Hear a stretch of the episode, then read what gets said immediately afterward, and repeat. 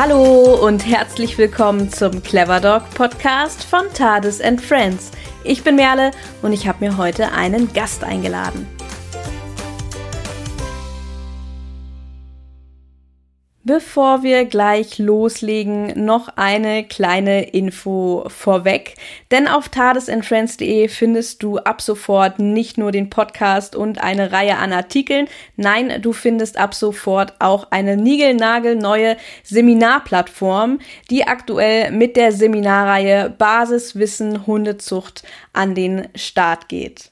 Diese Seminarreihe besteht aus fünf Seminaren, die insgesamt über 14 Stunden geballtes Wissen rund um das Thema Hundezucht beinhalten. Von der Geschichte und der Struktur der Hundezucht über Genetik, Grundlagen, über Züchtungslehre bis hin zu Erbkrankheiten und Gendefekten kannst du hier eine ganze, ganze Menge lernen.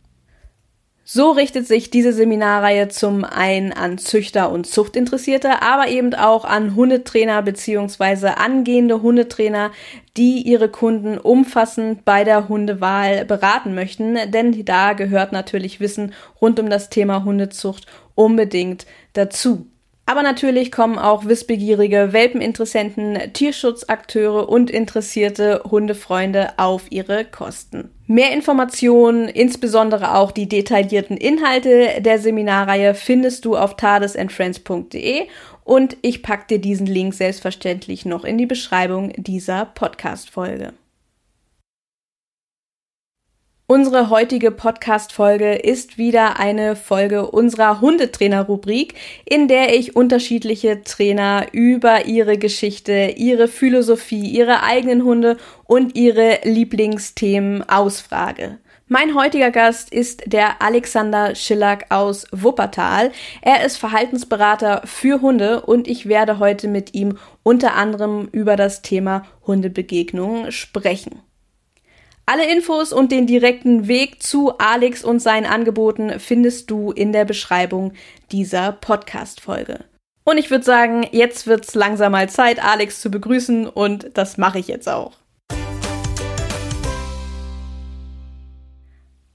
Hallo Alex, herzlich willkommen im Clever Dog Podcast. Ich freue mich wirklich sehr, dass ich dich hier und heute zu Gast haben darf. Schön, dass du da bist.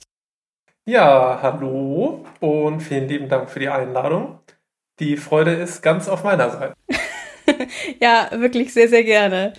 Alex, bevor wir jetzt hier richtig loslegen, vielleicht magst du dich einmal noch mal kurz und knapp vorstellen für alle, die dich vielleicht noch nicht kennen. Ja, äh, ich werde mir größte Mühe geben, weil das ist einer meiner Charakteristika, dass die Leute immer sagen, kurz und knapp, das ist eine große Schwäche von mir.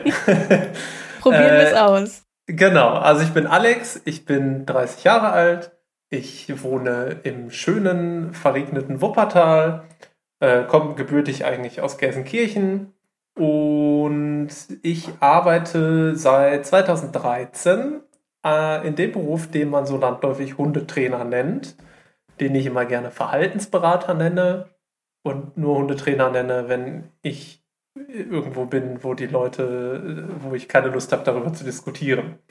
Was hier definitiv nicht der Fall ist. Deswegen würde ich sagen, ich bin Verhaltensberater für Hundebesitzer. Ja, genau. Und äh, das bin ich. Hab zwei eigene Hunde, Louis und Balu, und äh, treibe mein Unwesen hier und da auf Instagram was sicherlich der Grund ist, warum äh, wir auch in Kontakt gekommen sind und ich jetzt hier sitze. Mhm, so ist es. Und ich würde sagen, wir kommen doch jetzt mal direkt zu der Frage, die ich wirklich, ähm, ich persönlich als, wicht als wichtigste empfinde in dieser Reihe.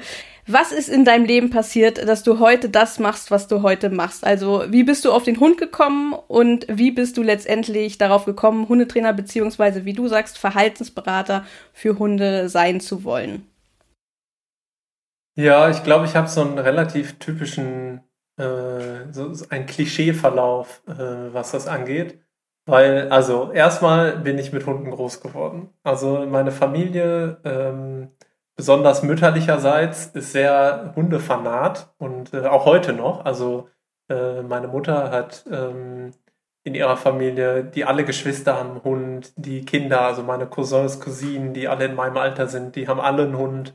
Ähm, das heißt, da bin ich wirklich mit äh, vielen Hunden in Kontakt gekommen, schon als Kind. Wir hatten äh, immer einen Berner Sennenhund, ähm, zwei hintereinander. Und äh, mit denen bin ich groß geworden. Und da war relativ schnell klar, ja, okay, wenn ich halt irgendwann mal ausgezogen bin und mein Studium läuft, dann habe ich natürlich auch einen eigenen Hund. Ja, und dann äh, ist das auch relativ schnell passiert. Als ich 20 war, ähm, ja, nicht ganz, 21 glaube ich, ähm, habe ich dann mich auf die Suche begeben und ja, dann ist Balu eingezogen bei mir. Und Balu ist aus dem Tierschutz, allerdings aus dem deutschen Tierschutz. Also er ist mit relativ früh schon mit vier Wochen war er schon im Tierheim und ist dann in einem Tierheim im Ruhrgebiet sehr isoliert aufgezogen ähm, worden und da haben sich dann im Nachhinein einige Probleme ergeben. Ich habe ihn adoptiert, als er sechs Monate alt war. Und ja, der war halt noch klein und süß, als ich ihn adoptiert habe, aber hat sich dann relativ schnell zu einem, wie man so klassischerweise sagt, Problemhund entwickelt. Ähm, mit einem sehr überforderten Halter, äh, nämlich ich. Und nachdem ich dann irgendwie aufge, also äh, als es gar nicht mehr ging und mein, mein Ego schon eh verletzt war, weil ich es alleine nicht hinbekommen habe, habe ich mir dann Hilfe gesucht und äh, die Hilfe aber nicht so richtig bekommen. Also in den Hundeschulen, bei den HundetrainerInnen, wo ich so war, ähm, habe ich mich nicht besonders wohl gefühlt, nicht besonders gut aufgehoben gefühlt. Ähm, ja, und dann habe ich erstmal nur in Anführungsstrichen Fachliteratur gebüffelt, um meinen eigenen Hund zu verstehen weil abgeben für mich keine Option war. Und ja, dann äh, führte so eins zum anderen. Also ich habe mich halt mit der Materie Hund beschäftigt. Ich habe gesagt, okay, eigentlich wäre es super, wenn man auch ein bisschen Praxiserfahrung hätte. Ähm, habe dann als Dogwalker gearbeitet, als mein Studienjob ausgelaufen ist und ich irgendwie neben BAföG noch ein bisschen Kohle verdienen wollte. Habe dann Hunde ausgeführt und ähm, der erste Hund, den ich also ausgeführt habe, war dann direkt so, ja hi, das ist der Nemo, und der Nemo hat schon einen Nachbarshund totgebissen. Und das war also, okay, cool, hi Nemo. Guter ähm, Einstieg.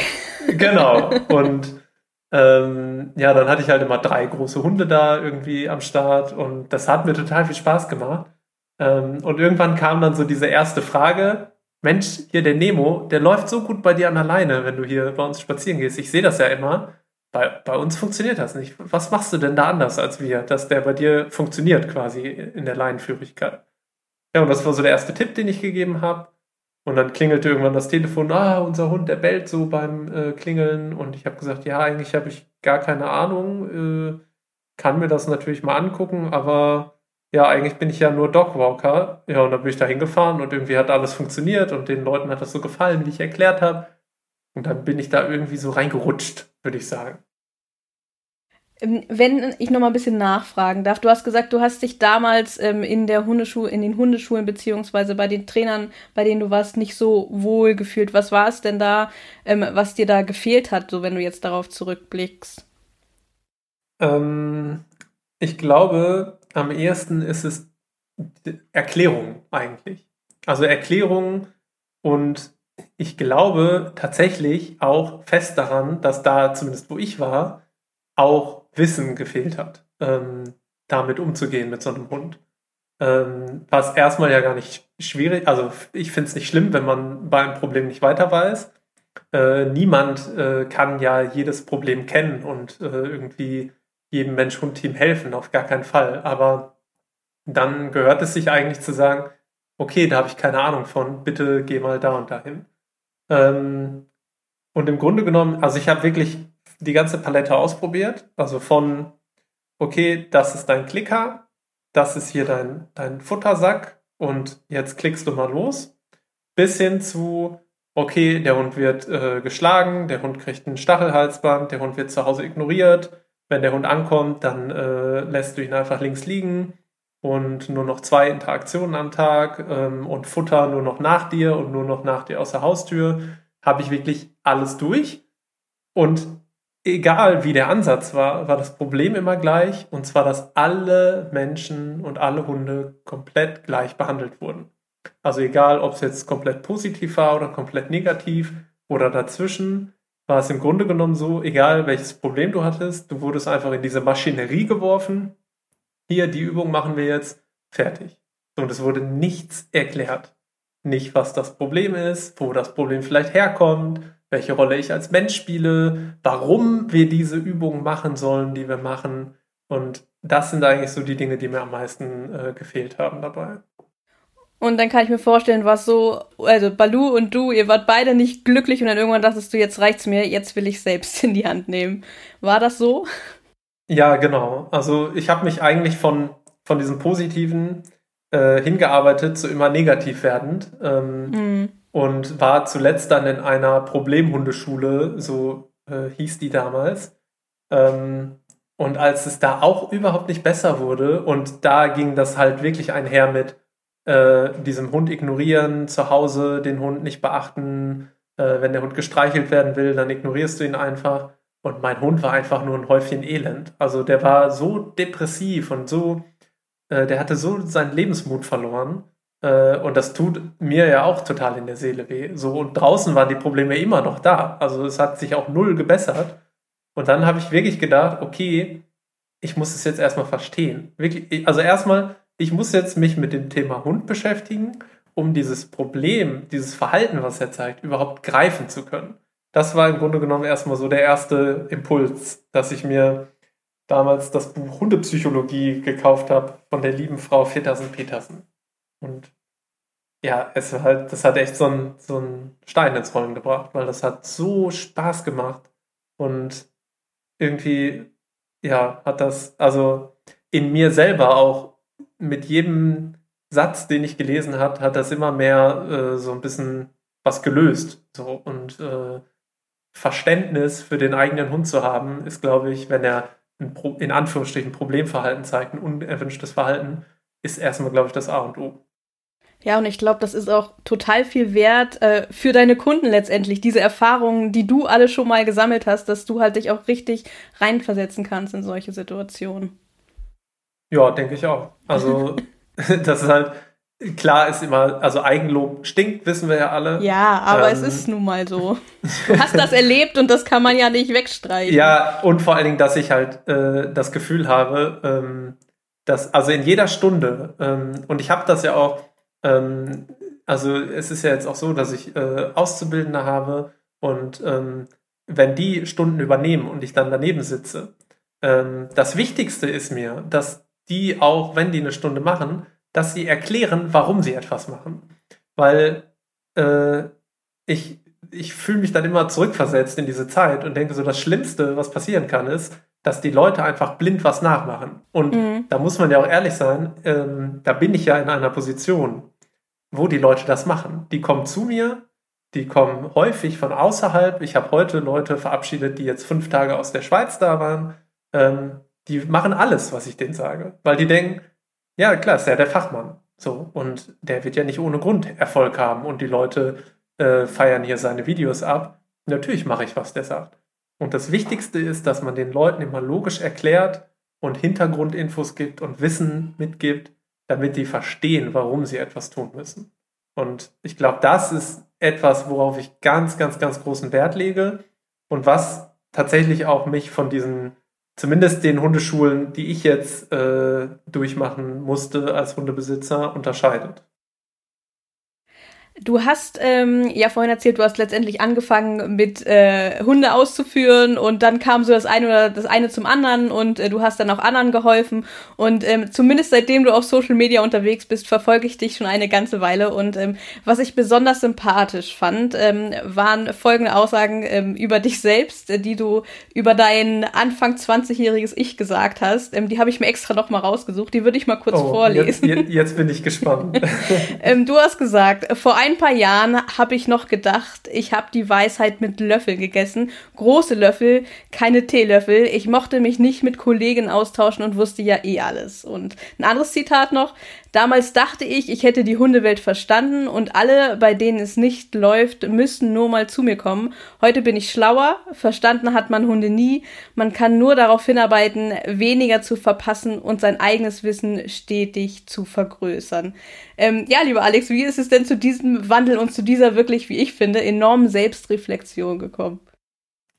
Ähm, ja, im Grunde genommen, ähm, also diese, ich würde mir jetzt, oder ich könnte mir jetzt auf die Schulter klopfen und sagen, ja, ich bin einfach äh, ein unheimlich reflektierter Typ.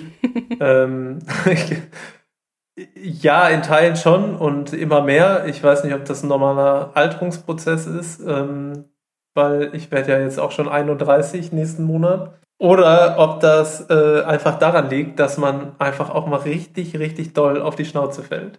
Mhm. Und bei mir hat definitiv, ähm, also einerseits ist es äh, definitiv meine Freundin, die da hilft. Ähm, total. Also da muss ich ein ganz, ganz großes Kompliment an, an sie äh, richten und weitergeben, weil die hat da in den letzten vier Jahren unheimlich viel Einfluss gehabt, so auf dieses Reflektieren auf ähm, ja, Verständnis für sich selber oder auch mal äh, ein bisschen nachdenken, weil ich tendenziell immer ein sehr impulsiver Mensch bin.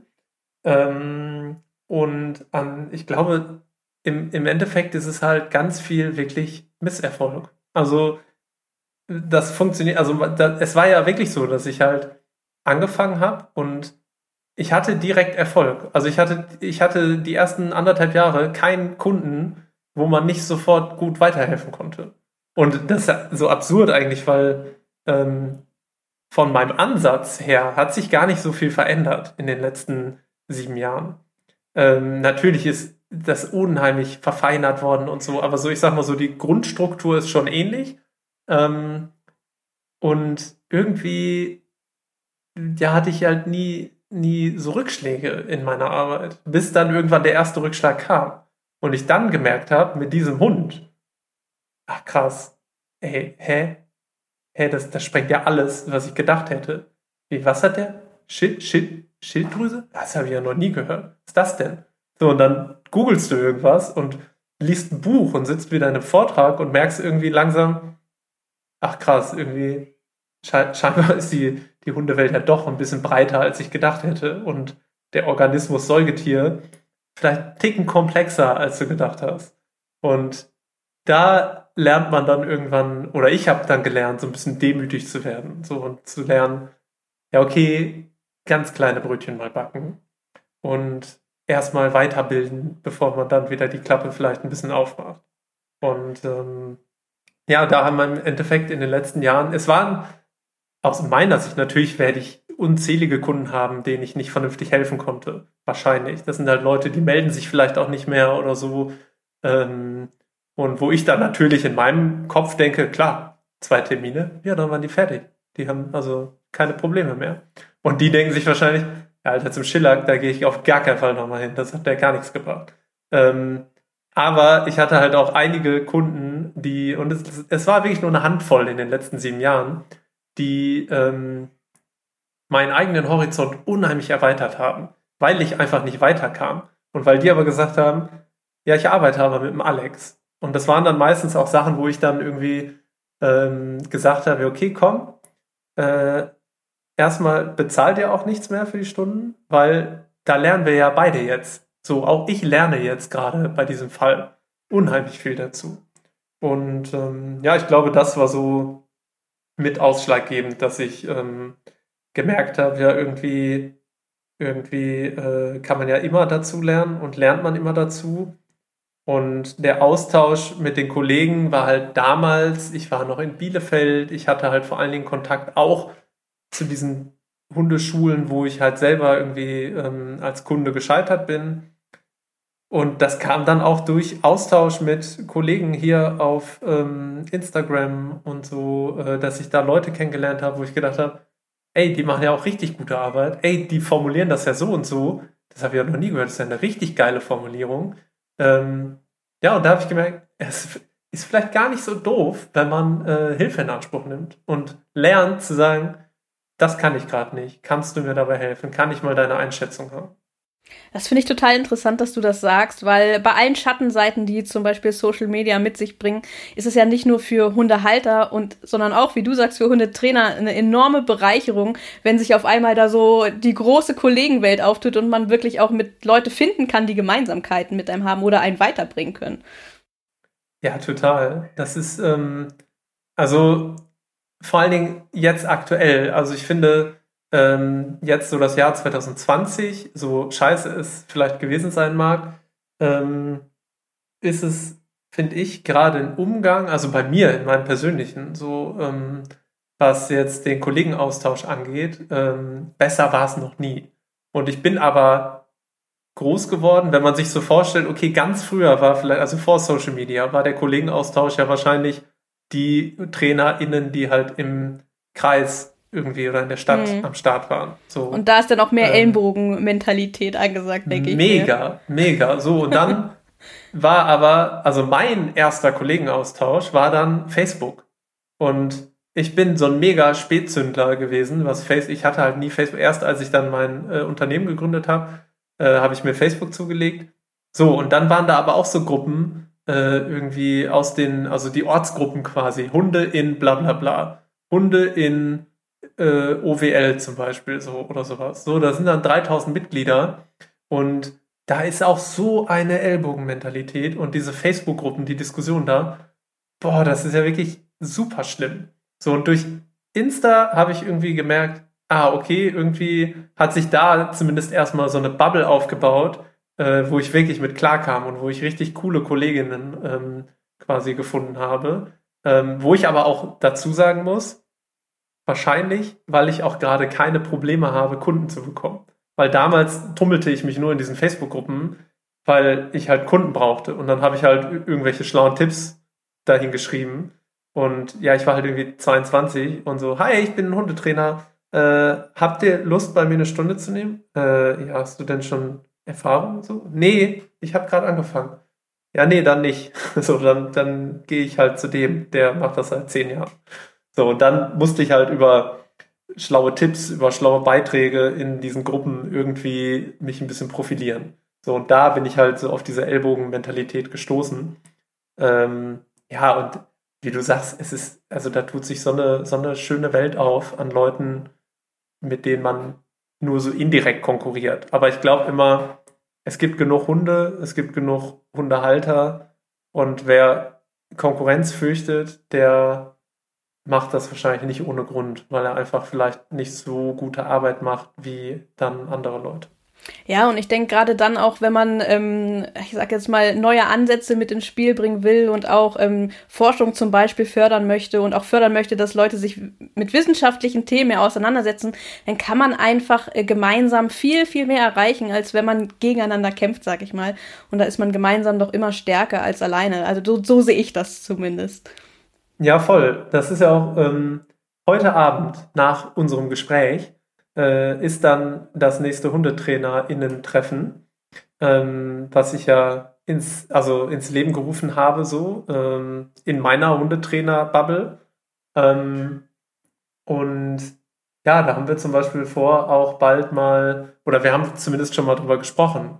So, ähm, ja, zum Beispiel zum Thema Kastration irgendwie, wenn man da zum Beispiel mal ein Positionspapier macht.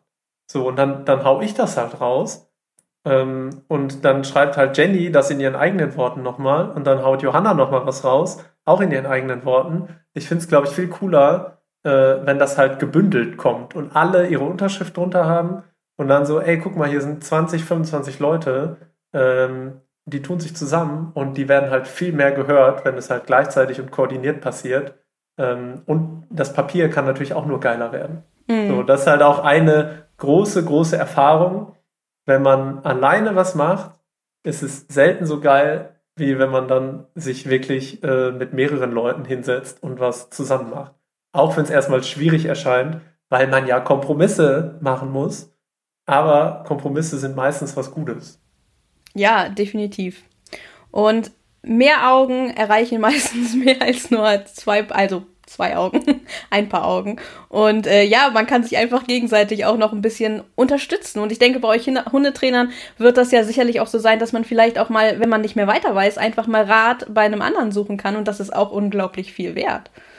Ja, genau. So. Und das ist halt, aber das ist natürlich auch ein Prozess, den man erstmal durchmachen muss, dass man sagt, ja, ich weiß nicht alles und hier hätte ich gern mal eine Meinung. Und wenn es auch ein, ähm, ein Azubi irgendwo ist, ey, warum nicht? Ey, der kann doch schon was gesehen und gehört haben, was ich nicht kenne. So, oder der ist gerade ganz frisch in der Ausbildung. Vielleicht hat der schon äh, aktuellere Sachen gelernt als ich gerade.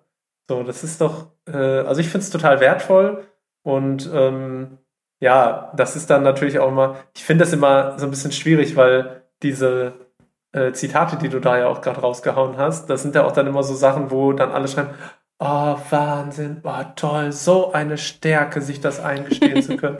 Und das ist ja auch immer ein bisschen eklig, so. Ähm, aber es stimmt schon. Also es gehört ja schon eine gewisse Größe, sag ich mal, dazu, zu sagen, ja, das kann ich nicht. So, hier ja. weiß ich nicht weiter. Ja, schon. Klar, wenn man sich selbst sagt, oh, ich bin der reflektierteste Mensch äh, überhaupt, dann ist das auch, hat das irgendwo auch wieder einen Rattenschwanz. Aber ich ja. denke schon, also das ist halt wirklich auch eine Eigenschaft, die muss man sich auch erstmal hart erarbeiten. Die kriegt man meistens nicht so auf den Teller für sich selbst. Das muss man, wie du halt eben auch, durch Erfahrungen erstmal bemerken, dass man sich auch vielleicht mal selbst hinterfragen sollte. Und das ist nicht so selbstverständlich. Deswegen finde ich, darf man das ruhig mal lobend ansprechen. Ja, ist ja auch, wenn du das jetzt machst, dann kann ich das gut Dann, ist, also, ist okay, ja. Dann, dann ist okay, ja.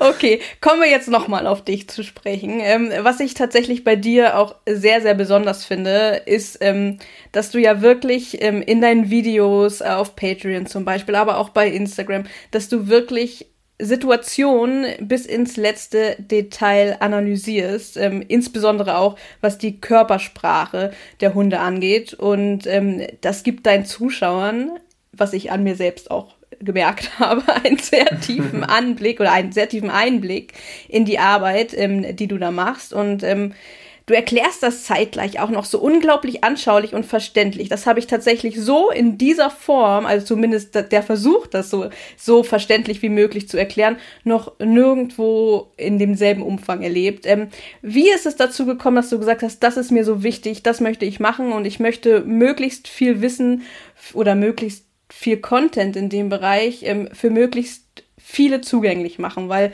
letztendlich Patreon, kommen wir nachher, glaube ich, nochmal ein bisschen drauf zu sprechen, kann sich letztendlich, zumindest so wie du es gestaltest, kann sich fast jeder leisten, würde ich mal so sagen. Ja, es geht ja bei drei Euro im Monat los. Ähm, äh, genau, da können wir nachher nochmal vielleicht darüber sprechen. Ähm, ja, wie ist dazu gekommen? Also im Endeffekt, ich habe halt ähm, selber ja angefangen mit den Federsen-Petersen-Büchern, äh, die zu lesen. Und wenn jetzt die nicht jeder kennt von deinen Zuhörern, ähm, das sind halt schon Standardwerke. Äh, die sind auch richtig, richtig, richtig gut, aber die sind halt wissenschaftlich geschrieben.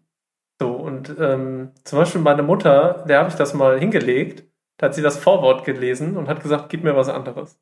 So, weil das einfach, das ist halt anstrengend zu lesen. So, gerade wenn man nicht im, im Wissenschaftsflow ist, dann ist es halt, und gerade wenn die Hundewelt nichts für ein, also wenn die noch neu ist. So als ich das erste Mal gelesen habe, ich wusste ja so, ganz viele Fachbegriffe kannte ich ja auch nicht. So und wenn dann ähm, da ein Fachterminus nach dem anderen rausgehauen wird, dann ist es ja richtig, richtig anstrengend zu lesen. Und die hat auch ein, ein, ein Buch geschrieben, richtig dickes, über Ausdrucksverhalten.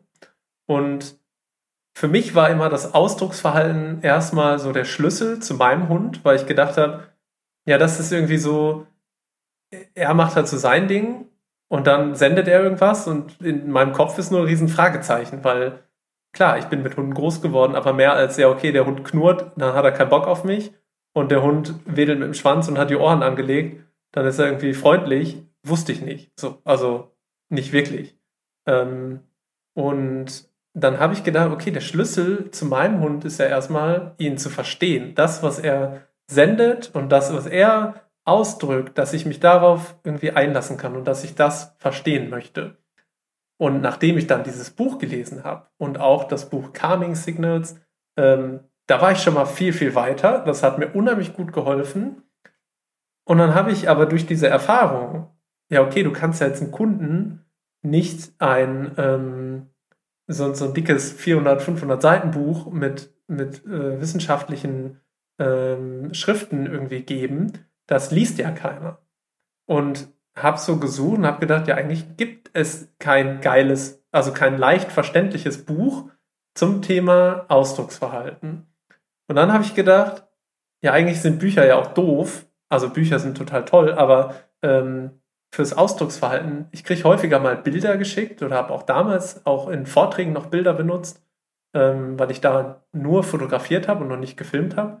Ähm, und dann habe ich bei meinen eigenen Vorträgen gemerkt, ähm, also Vortrag klingt jetzt so fancy, das waren halt in der alten äh, Gartenhütte auf dem Hundeplatz irgendwie vier Hundemutis, die bei drei Grad und einem warmen Tee in einer äh, Thermoskanne sich angeguckt haben, wie ich halt über Ausdrucksverhalten was erzählt habe.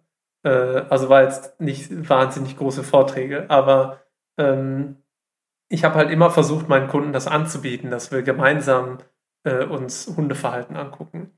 Und da habe ich gemerkt, beim Reden, ich war dann immer schon so, oder ich mache das häufig so, dass ich Vorträge gar nicht so kleinst detailliert vorbereite, sondern dass ich mich immer neu auf die Videos und äh, Bilder und so einlasse.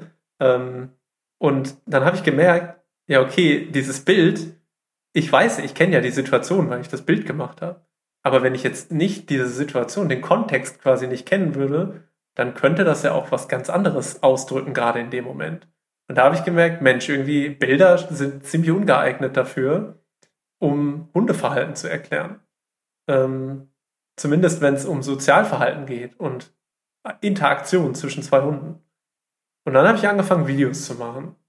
Und das ist irgendwie, glaube ich, immer gut angekommen. Dass, also wie du sagst, so, ja, irgendwie kenne ich das nicht, dass jemand das so macht wie du. Und das ist ja auch nichts, was ich mir irgendwie besonders beigebracht habe oder so, sondern das ist halt, äh, ich glaube, meine Art zu erklären, die ist so, ja, so, so ein Natural Habit sozusagen. Also das ist halt einfach, so erkläre ich halt Dinge und versuche das den Leuten nahezubringen. Und ähm, ja, diese Videoplattform war halt für mich eine Möglichkeit, ähm, quasi ein Stück weit Geld zu verdienen darüber, weil das natürlich richtig, richtig viel Arbeit mhm. ist, so mhm. Videos aufzubereiten, zu sichten, zu schneiden, darüber zu quatschen und so und diese ähm, ja, Informationen quasi bereitzustellen. Und in diesem ganzen, also ich sag mal, im Schnitt sitze ich an so einem Patreon-Video ungefähr einen Tag, würde ich sagen. Mhm. Und also einen ganzen Arbeitstag, so acht bis zehn Stunden. Und ähm, mal mehr, mal weniger. Und das ist natürlich ein Tag, der mir verloren geht bei meinem normalen Gehalt sozusagen. Und dann habe ich gedacht, ja, okay, dann habe ich irgendwie einfach, man kann ja Social Media nutzen. Ich habe dann bei Insta eine Umfrage gemacht. Ähm, sag mal, würdet ihr eigentlich irgendwie einen kleinen Obolus, drei bis fünf Euro monatlich dafür zahlen, wenn ihr das regelmäßig bekommen könntet? Und dann haben irgendwie 300, nee, nicht 300. Damals hatte ich noch echt super wenig Follower auch. Ähm, 60 Leute haben gesagt, ja, klar würde ich das bezahlen ich sage mal 300, weil 300 Euro sind nämlich dann dabei rumgekommen. Mhm. Und dann haben 60 Leute äh, für 5 Euro im Monat diesen Patreon-Kanal abonniert. Und dann hatte ich plötzlich 300 Euro mehr die Woche, äh, im Monat, so. Ähm, das heißt, das ist dann nicht die Welt, 75 Euro die Woche, aber das hat das erstmal ein bisschen zumindest kompensiert, dass ich da Arbeit reingesteckt ja. habe. Ja, und äh, so hat das Ganze gestartet, sag ich mal. Und ich glaube, lassen wir uns in dem Zusammenhang noch mal kurz über Patreon sprechen, weil vielleicht wissen hier einige nicht, was das überhaupt ist. Äh, ja, vielleicht magst du einfach mal erklären, ähm, wie genau Patreon funktioniert. Ähm, ja, im Endeffekt ist es ähm, eine, eine Website, wo, äh, also Patreon bietet quasi die Werben damit, dass sie äh, die, die Kreativschaffenden da heißen Creator. Also das sind quasi Content Creator. Leute, jeder kann sich da so einen so Account machen ähm, und quasi irgendwas raushauen. Also ob das jetzt Kurzgeschichten sind oder ob das, äh, weiß nicht, Bilder sind oder ob du Musik machst oder so. Und du kannst quasi unabhängig von irgendjemandem erstmal deinen Content raushauen und wirst direkt von den ähm, Zuhörern, Zuschauern ähm, bezahlt. So, und die können einfach, ähm, also es gibt viele Leute, die Videos machen, die sagen, also auch so in so Hobbybereichen, ne, die sagen, ähm, ey, krass, ähm, ihr seid, weiß nicht, Eisenbahnfans. Ja, guck mal, ich reise doch ähm, jedes Wochenende irgendwo hin und filme irgendwas ab und ich könnte noch mehr da machen oder noch eine geilere Kamera holen, wenn ihr mir das so ein bisschen mitfinanziert. So, und dann hier für einen Euro oder drei Euro bist du dabei und dann kannst du mich supporten. Also es gibt auch viele Leute, die da ihre, ihren Content ähm, quasi bezahlen lassen, aber trotzdem überall kostenfrei auch auf YouTube zum Beispiel hochladen oder so. Ähm, und im Endeffekt ist es halt eine Website, wo ich, im Endeffekt müsst ihr euch das vorstellen wie meine Instagram-Seite oder meine Facebook-Seite. Ähm, ich packe jede Woche ein Video dahin und ähm, ihr, also wenn man halt diese Mitgliedschaft bezahlt, kann man diese Videos halt sehen, kann die kommentieren, kann beim Livestream dabei sein, kann Fragen stellen, Umfragen mitmachen und so. Ähm, genau. Und so funktioniert das. Also ich sage immer, es ist wie so eine äh, private Facebook-Seite oder so. Mm, ja, ich glaube, das beschreibt es ganz, ganz gut. Ähm, ja, deine Hundeschule, also Hundeschule, ich weiß jetzt gar nicht, ob der klassische Begriff da so passt, äh, ist in der letzten Zeit ja auch wirklich ziemlich gewachsen. Du hast es vorhin schon mal erzählt. Du hast mittlerweile Angestellte, du hast äh, ja mit deinem Patreon-Kanal wirklich auch ein großes Projekt geschaffen. Da sind ja mittlerweile ähm, deutlich mehr als nur 30 Leute dabei oder 60 Leute, wie es am Anfang waren. Und ähm, was sind deine Ziele für die Zukunft und was dürfen wir von dir und deinem Team in der nächsten Zeit noch erwarten? Oh, Großes. äh, ja, also ich habe tatsächlich richtig, richtig, also für mich richtig coole Wünsche und äh, Ziele so für die Zukunft. Ähm, vielleicht zur Einordnung, ähm, wie mein, mein Status quo. Also ich arbeite quasi Vollzeit und ich habe drei Angestellte, die auf 450 Euro Basis arbeiten. Mhm. Davon sind zwei Leute, die aus Ausbildung bei mir machen und einen Hundetrainer, den ich jetzt angestellt habe, den Jan, der äh, tatsächlich nur in Anführungsstrichen Stunden bei mir macht. Also der für mich auch arbeitet tatsächlich.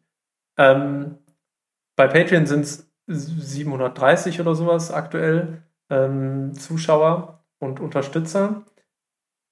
Ja, im Grunde genommen wünsche ich mir, dass ich ähm, irgendwann mal eine Art Hundezentrum irgendwie so aufmachen kann. Ähm, wo, also in meiner Vorstellung war es immer irgendwo ein Resthof, den ich äh, kaufen kann, den ich gestalten kann ähm, und wo man möglichst viele coole Dinge miteinander vereinen kann. Das heißt für mich, dass ich dort meine Hundeschultätigkeit quasi machen kann, dass ich aber gerne ähm, auch einen Tierarzt irgendwie da hätte, der einfach, weil Hundetraining und Tierarzt geht für mich immer Hand in Hand, zumindest bei mir, weil ich halt mhm. viele, viel Klientel habe, wo durch das Verhalten auf jeden Fall eine medizinische Abklärung irgendwie notwendig ist. Ähm, Fände ich total cool, wenn ein äh, Tierarzt dabei wäre. Ich fände cool, wenn es Räumlichkeiten gäbe, mal für einen Vortrag, mal vielleicht, was man sich einmieten kann, wo ein Physioraum ist, wo man irgendwas Cooles machen, also so Hundegedöns machen kann, dass man zum Beispiel sagt, ey, ich komme mal eine Woche und mache bei euch hier äh, Unterwasserlaufband oder so. Sowas zum Beispiel. Oder ich bin Physio und ich miete mich mal eine Woche bei euch ein ähm, und habe hier eine Gästewohnung, wo ich pennen kann, habe einen Vortragsraum und habe einen Raum, wo ich meine Physio-Sachen machen kann. Dann hätte ich da gerne einen Permakulturgarten, ähm, wo man schön eigenes regionales, saisonales Gemüse anbauen kann. Vielleicht ein paar alte Nutztiere, äh, auch wenn ich diesen Begriff Nutztier hasse, aber dann verstehen alle direkt, was gemeint ist. ein paar alte Nutztiere äh, da aufnehmen, so einen Gnadenplatz irgendwie machen. Ähm, das wäre, glaube ich, so, das wäre mein Traum. So, da, das habe ich irgendwie vor. Und ich glaube, so richtig super unrealistisch ist es gar nicht. Ähm, einfach weil das Projekt, ich nenne es jetzt mal so Projekt Alex Hundecoach so, also äh, da stehe ja tatsächlich nicht nur ich hinter. Ähm, ja, das, das wird halt immer größer irgendwie, es findet immer mehr Anklang und ähm, ohne dass ich eine Werbeanzeige dafür geschaltet habe, ähm, ist es so ganz natürlich irgendwie, der, der Marketer würde jetzt sagen, ganz organisch gewachsen. Ähm, und das fühlt sich auch genau richtig so an. Und ähm, ansonsten wäre es, glaube ich, zu schnell mir aus den Händen geglitten, weil ich so schon richtig, richtig viel zu tun habe. Und im Endeffekt wäre es cool, wenn, also so, wenn man jetzt mal so ganz in die Zukunft schaut, äh, habe ich mich gefragt, ja, was soll denn bleiben am Ende meiner, in Anführungsstrichen, Karriere als Hundetrainer? Ähm, möchte ich dann, dass ich mir auf die Fahne schreiben kann, 10.000 Mensch-Hund-Teams geholfen zu haben? Oder was ist da so der, der Plan? Und dann ist für mich ganz klar, irgendwann möchte ich da die, diese Ebene vielleicht eins nach oben gehen. Ich habe jetzt schon angefangen durch, durch Ausbildung, ähm, die natürlich, wenn eine Person das alleine macht, nie so geil sein kann, wie wenn das irgendwie ein Verband oder eine Gruppe macht. Ähm, aber ich möchte langfristig auch diesen Schwung mit oder diese Strömung mitgestalten, dass das wirklich ein Ausbildungsberuf oder ein Studienberuf wird, äh, die Inhalte ähm, irgendwie mitgestalten und da irgendwie ein bisschen Einfluss erheben, dass man so sagen kann, ja, da hat sich in dieser Zeit ein bisschen was getan, was diese, diese Hundetrainer-Tätigkeit angeht. Total spannend, total schön und ich hoffe, dass du an äh, diesen Plänen festhältst. Vor allem das äh, mit dem Hundezentrum auf dem Land und dem Hof und alles, das, das, da geht mein Herz auch, muss ich ganz ehrlich sagen. Ja, meins auch. Ja, ich habe da ja auch für mich persönlich ganz ähnliche Vorstellungen, nicht mit dem ganzen Hundetrainer-Kram da dran, weil das ist einfach nicht mein, ähm, mein Fachfeld, aber ähm, schon mit Wissensvermittlung und Seminaren und hier und dran und auf dem Land und möglichst viele Leute und möglichst viel Wissen vereinen, da bin ich zu 100 Prozent bei dir und äh, bei mir schlä schlägt dann ja auch noch mein kleines Agrarherz sozusagen. Ich habe ja viel mit Land zu tun und für mich muss es auch unbedingt in absehbarer Zeit wieder aufs Land gehen und ähm, ja, da ich sag mal so, du könntest ja direkt äh, dann mal den Permakulturgarten anlegen. ähm. Ja, das, äh, ich bin da tatsächlich, äh, habe ja ein bisschen konventioneller gelernt letztendlich. Ähm, was heißt gelernt? Ich habe studiert, ich bin keine Landwirtin. Und äh, Pflanzen, äh, Pflanzen sind nicht so mein Fachgebiet. Ja, mein, das muss ich leider ich, so sagen. Ich erzähle immer allen, dass ich so ah, am liebsten eigenen Gemüsegarten und so äh, wenn du mal meine Tomaten fragen würdest, mein selbst Efeu habe ich schon niedergestreckt. Ähm, also den richtig grünen Daumen habe ich irgendwie nicht, aber äh, ja, das ist auf jeden Fall nicht einer meiner natürlicheren Talente. Ja, nee, ähm, bei mir auch nicht. Aber sowas nee. bekommt man auf jeden Fall hin und äh, auch so Selbstversorgung und so ein Kram, das ähm, finde ich super klasse und ähm, das sind sehr strebsame Ziele, sage ich so mal bin ich auf jeden Fall voll bei dir und hoffe, dass du dran bleibst und dass das alles umgesetzt bekommst. Ja, wir äh, hören uns vielleicht dann wieder zur Eröffnung. Na, ho hoffentlich noch mal früher. Ja, ich würde es ja, ich ja jetzt noch mal sagen, aber du bist ja so mit äh, so Zucht und so. Eigentlich hatte ich ja vor, dass mein Louis, weil eigentlich ist der, ein, der heimliche Insta-Star ist ja der Louis und nicht ich. Ähm, und da werde ich ja immer wieder auf den Teppich geholt, dass nicht ich der äh, Interessante bin, sondern der Louis eigentlich. Und ich habe schon geplant, so, weil ich bin ja ein armer Mann, ähm, ganz, also für so, so 10.000 Euro oder so, so einen Welpen vom Louis abzugeben, wenn der mal Welpen macht. als, als Fundament für meinen Resthof. Für eine äh, gute Sache, sozusagen. Ich, ich hoffe, ich, ich darf hier aufklären, dass das nicht ernst gemeint ist. Ja. Nicht, dass du böse Nachrichten kriegst oder ich. Oh nee, nee, nee. Nein. Nein, natürlich 15.000, nicht 10.000. Okay, lass uns mal zum nächsten Thema übergehen. Wir wollten noch ja. ein bisschen das Thema Hundebegegnung ansprechen, denn ja. es ist ja wirklich ein riesen, riesen, riesen Thema. Und ähm, wenn man mal in dein Content geblickt hat, dann weiß man, dass es bei dir eben halt auch ein sehr großes Thema ist, weil es halt eben bei vielen Hundehaltern ein großes Thema ist. Da versuchen wir das mal ein bisschen anzukratzen und ähm, uns ein bisschen den Problemen bei Hundebegegnung zu widmen. Was sind denn so die absoluten Klassiker, ähm, die dir so alltäglich äh, in dem Bezug über den Weg laufen? Puh, einige. Also ich, ich sag mal, als Trainer ist ähm, das häufigste Problem, mit dem ich konfrontiert bin, äh, sind tatsächlich ähm, Leinenpöbler. Also Hunde, die quasi, wenn sie einen anderen Hund sehen, der auf sie zukommt, der frontal auf sie zukommt oder so grob in ihre Nähe kommt, das kann dann von 50 Zentimeter bis 50 Meter alles sein, äh, der dann aggressiv oder aggressives Verhalten zeigt, der nach vorne geht. Ähm, das ist so das häufigste, was ich als Trainer mitbekomme. Ähm, als Hundehalter selber bekomme ich am meisten Schwierigkeiten mit Hunden ähm, oder erstmal mit den Hundehaltern, die halt nicht Rücksicht nehmen auf angeleinte Hunde, auf Leute, die vielleicht schon mal zwei, drei Meter an den Rand gehen und sich da hinstellen und den Hund absitzen lassen, ähm, was für mich immer ein deutliches Signal ist, ja, hallo, ich möchte bitte nicht, dass Ihr Hund zu mir rankommt. Ähm, und dann quasi Hunde, die äh, einfach, ja, einfach frech sozusagen in den persönlichen Nahbereich des, des eigenen Hundes so äh, rangehen. Das sind so die beiden äh, Hauptprobleme, sag ich mal, die erstmal mich einmal als Mensch und einmal als Trainer ähm, ja so, so erreichen. Ähm, ich glaube, dass ich komme halt immer, leider immer wieder, egal was du jetzt anreißen wirst. Wahrscheinlich ist meine Aus, also meine Antwort ist ganz häufig, ja, eigentlich das fehlende Wissen der Unterhalter in Bezug auf Ausdrucksverhalten. Weil mhm. das ist ja auch ein Riesenthema, dass die Leute ihren Hund einfach nicht verstehen.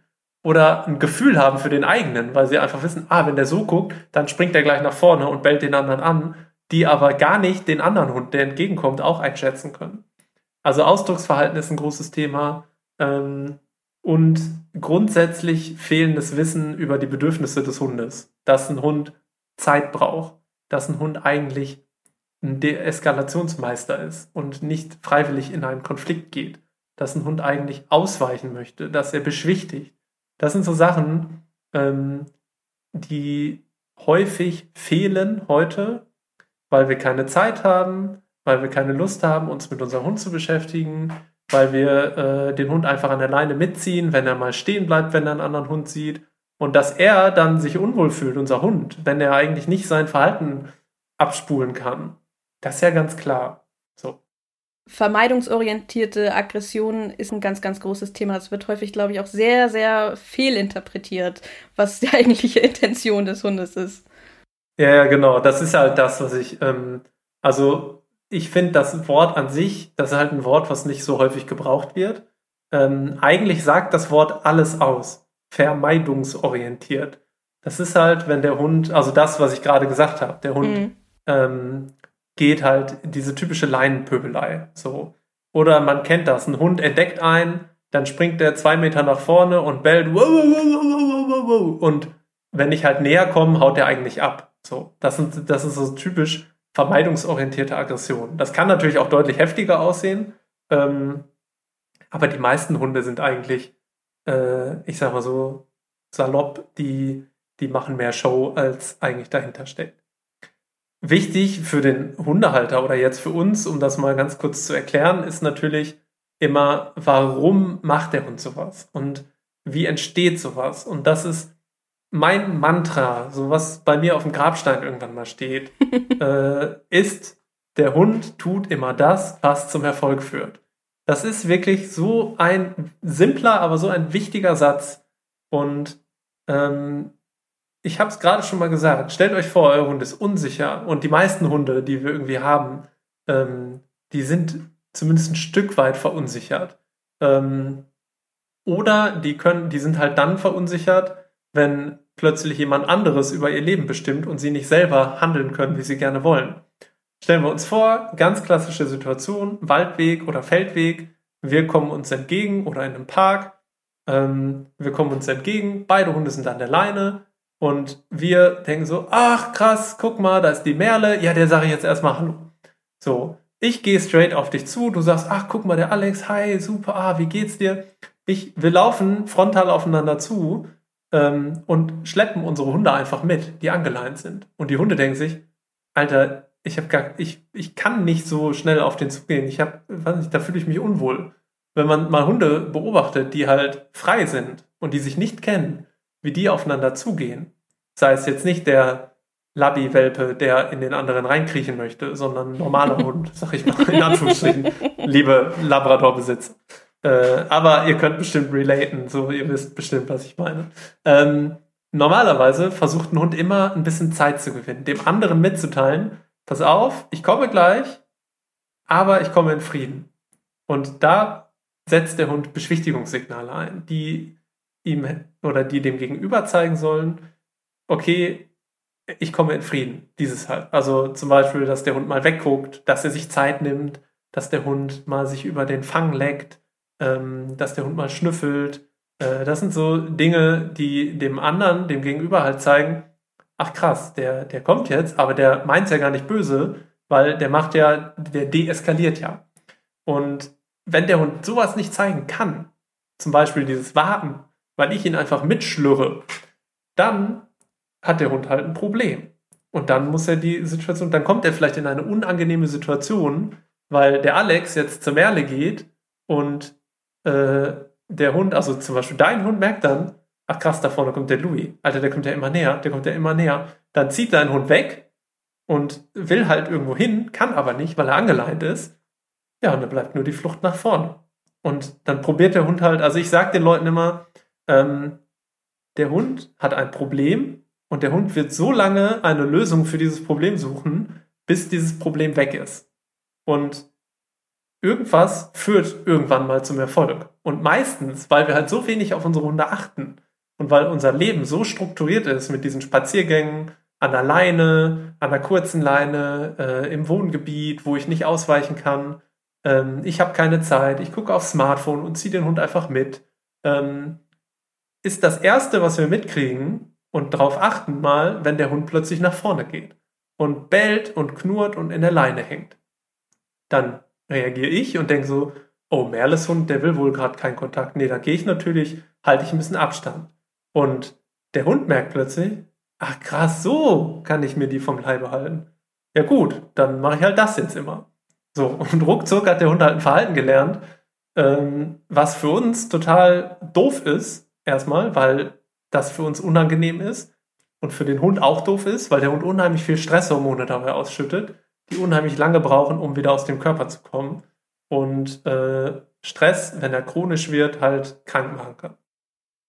Ja, und das ist ja auch nicht nur Stress auf der Seite des Hundes, letztendlich wird das zu so einer Stressspirale auf allen Seiten, äh, auch auf allen Seiten schlimmsten Fall mit Depression, mit Rückzug aus äh, dem normalen gesellschaftlichen Leben, sage ich mal so. Das ist ja auch nicht selten, dass dann Menschen sagen, oh, ich mit meinem Hund gehe ich nur noch in den tiefsten, tiefsten Wald, dass ich gar keinem mehr begegne am besten. Und das ist ja auch wirklich keine schöne Situation.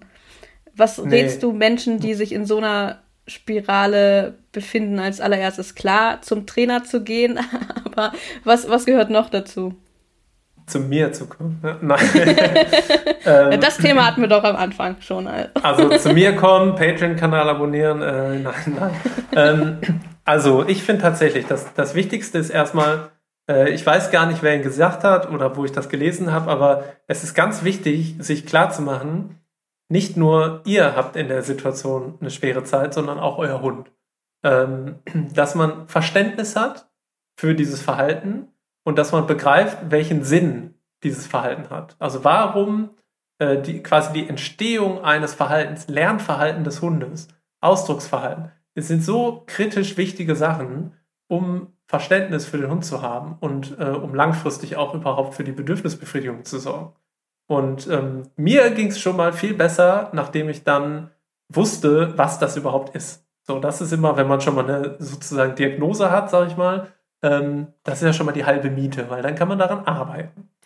Ähm, diese Negativspirale, so, mein Hund zeigt falsches Verhalten, ich bin davon gestresst oder unsicher, ähm, mein Hund merkt, ach, der Alte hat ja nicht mal sein eigenes Leben im Griff, wie soll der mir helfen? Ähm, also hilft der Hund sich wieder selber, zeigt wieder besagtes schlechtes Verhalten, was mich wieder stresst. Äh, diese Negativspirale müssen wir halt irgendwann mal, da muss man stehen bleiben und sagen, so, ich kämpfe mich jetzt wieder nach oben. Weil genauso wie es halt nach unten geht im Strudel, kann es ja auch wieder bergauf gehen. wenn man erstmal eine Möglichkeit gefunden hat, den Hund wieder ähm, ein Stück weit zu kontrollieren und auch ein Stück weit ähm, das Verhalten in den Griff zu bekommen, dann tankt man natürlich unheimlich Selbstbewusstsein, was sich dann halt wieder positiv auf die Gesamtsituation auswirkt. Ähm, und ich glaube, das ist schon mal das Wichtigste. Dann vernetzt euch, sprecht mit Leuten, die ähnliche Probleme haben. Ähm, ich merke das unheimlich bei diesem Thema ähm, subklinische Schilddrüsenunterfunktion.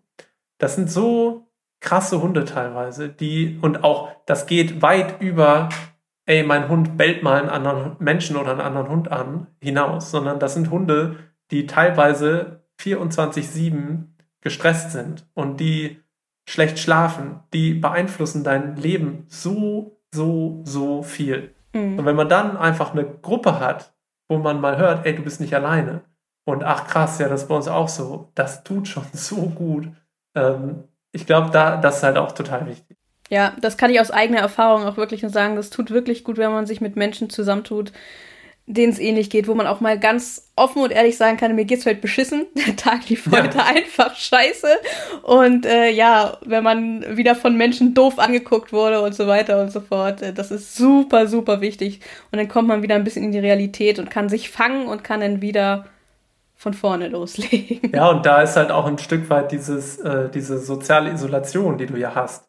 Wie viele Kunden habe ich dieser, nee, Besuch kriegen wir eigentlich gar nicht mehr. So, wo ich so denke, hä? Wegen des Hundes? Also klar kann ich das irgendwie verstehen, wenn der Hund halt die Bude auseinander nimmt, wenn da Besuch kommt oder die Leute Angst haben. Ähm, aber das ist ja kein Zustand, dass du dein Leben, also ich habe dann häufig das Gefühl, ähm, das Leben wird so um diesen Hund aufgebaut und eigentlich sollte es ja genau andersrum sein, mhm. dass der äh, Hund sich einfügt in mein Leben. Und natürlich muss das irgendwie Schnittmengen haben so und die Bedürfnisse des Hundes müssen erfüllt sein. Aber ich sage immer eigentlich, ähm, also wenn die, die normalen Einschränkungen, die du so hast mit einem Hund, wie, ey, ich kann nicht morgen in Urlaub fliegen oder ich muss halt rausgehen und der Hund braucht Futter. So.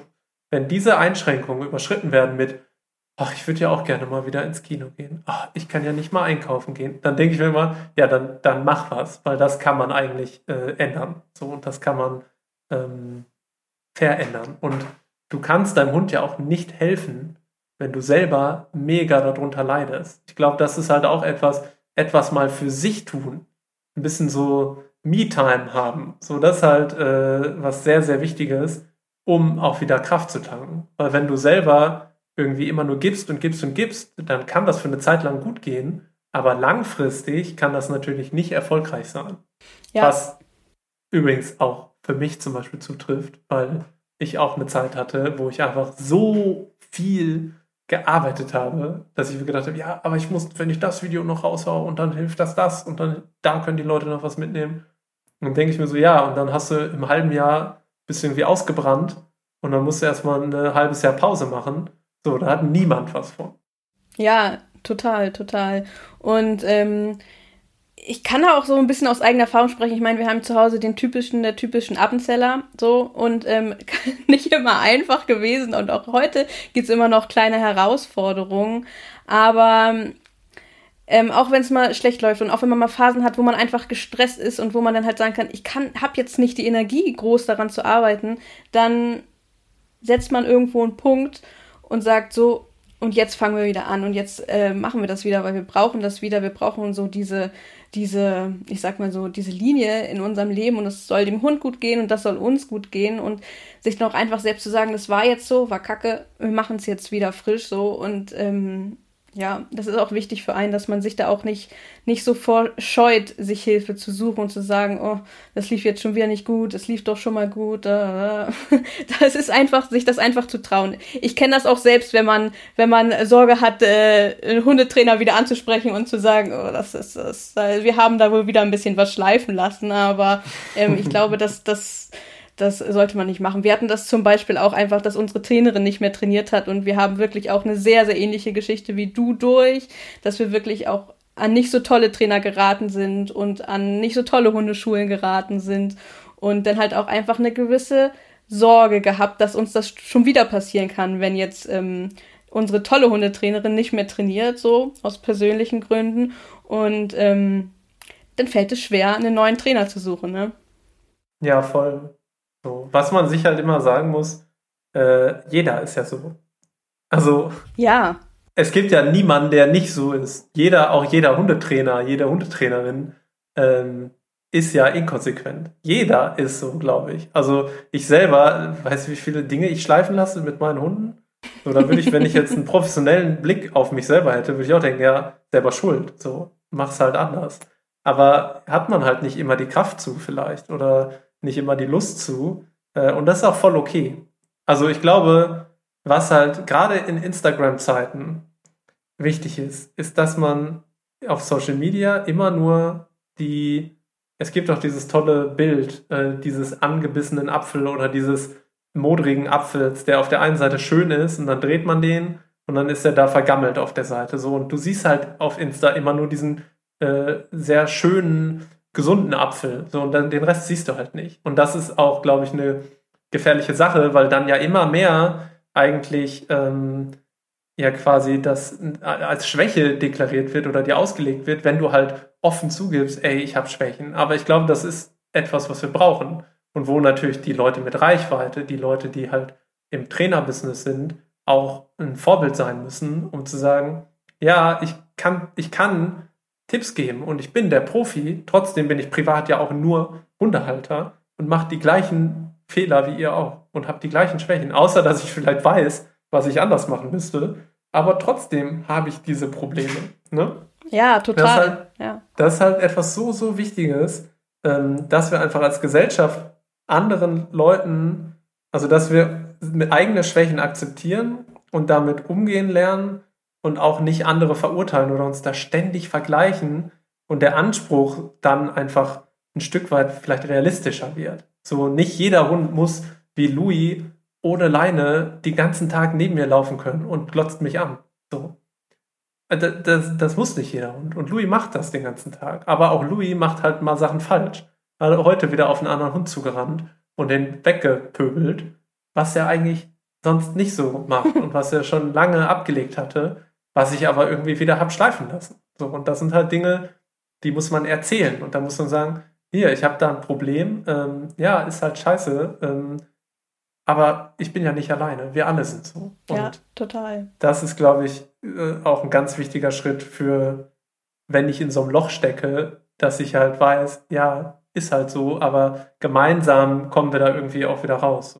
Ja, super wichtig. Das kann auch, diese ganze Instagram-Welt, sag ich mal so, die kann auch zu so einem enormen Druck führen, wenn man das Gefühl hat, bei allen klappt's wunderbar, hier kriegt man Tipps, so sollte man das machen, hier entspannt, mehr Entspannung für den Hund, mehr dem Hund mehr zutrauen. Und ähm, überall wird man, kriegt, wird man voll bombardiert, sag ich mal, was auf der einen Seite super gut ist, dieses ganze Wissen zu haben, auf der anderen Seite hat man den äh, ganzen Druck, auch das alles umsetzen zu müssen, was man weiß. Und wenn man dann vielleicht gerade nicht in der einfachsten Situation im Leben steckt, was dieses Jahr wahrscheinlich extrem viele haben, dann kann ja. man sich auch sehr schlecht, sehr schnell wirklich sehr schlecht fühlen. Und ich glaube, ähm, das sollte man einfach nicht. Das, das, das, es gibt keinen Grund, sich dafür schlecht zu fühlen, wenn man es einem, man einfach mal ähm, ja nicht die perfekte Stimmung, nicht das perfekte Durchsetzungsvermögen, nicht die perfekte Konsequenz hat. Das ist total okay.